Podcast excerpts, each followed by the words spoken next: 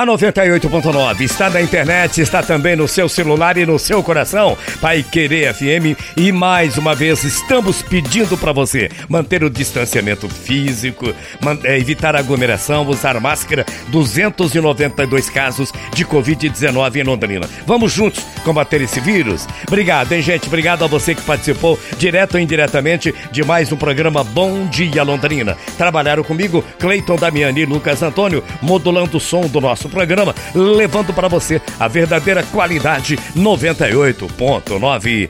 O Renan Brugim cuidando dos comerciais, os nossos parceiros do Bom Dia Londrina. A Luísa na sequência musical, trabalhando para você, levando a melhor seleção musical e atendendo toda essa galera. A Paula atendendo você no 3356-5500, o mais paquerado da cidade. E lá no marketing, Aniele, Inara e Emerson e é claro, sempre aí do outro lado, você, sempre você, a pessoa muito mais importante para a gente. Fiquem com Deus que eu vou com ele. Que o grande arquiteto do universo proteja você e sua família. Que você tenha uma abençoada semana, uma linda tarde de segunda-feira e que o grande arquiteto, além disso, possa proteger você em todos os caminhos da sua vida. Paz no seu coração e um tríplice fraterno abraço para você, para você e para você, naturalmente. Mensagem final com Alcir Ramos. O preço da vida.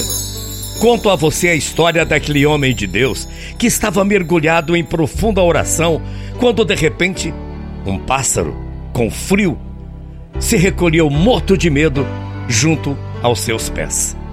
Sem pensar duas vezes, abriu seu manto e aconchegou a ave contra o seu peito quase que incontinente, chegou voando um gavião muito cansado, resfolejando, que assim acabou falando, censurando para o homem: Ah, não, homem de Deus, esse pássaro me pertence. Estou a persegui-lo há muitas e muitas horas, há um longo tempo. Dele depende a minha sobrevivência para que eu possa me alimentar.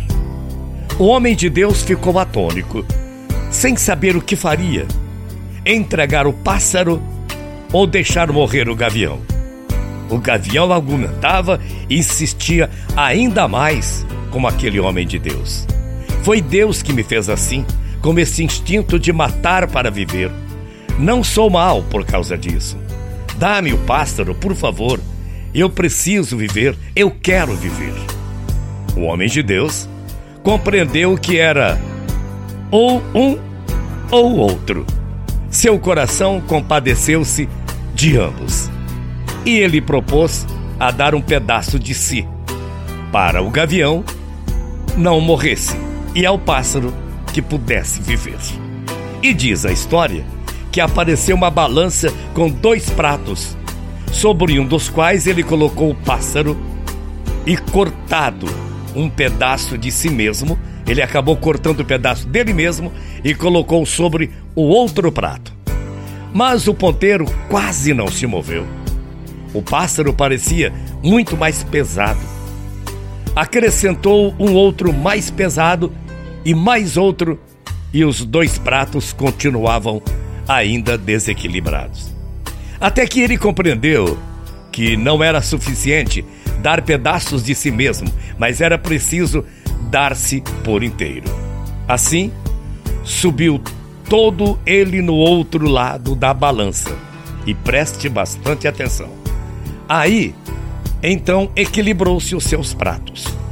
Prossegue a história, dizendo que imediatamente o gavião desapareceu e em seu lugar apresentou-se Deus, que lhe disse o seguinte: Muito bem, meu homem, homem de Deus Queria saber se tu, que quanto tanto amas, também serias capaz de amar uma criatura minha, por mais pequena que fosse, como este pássaro.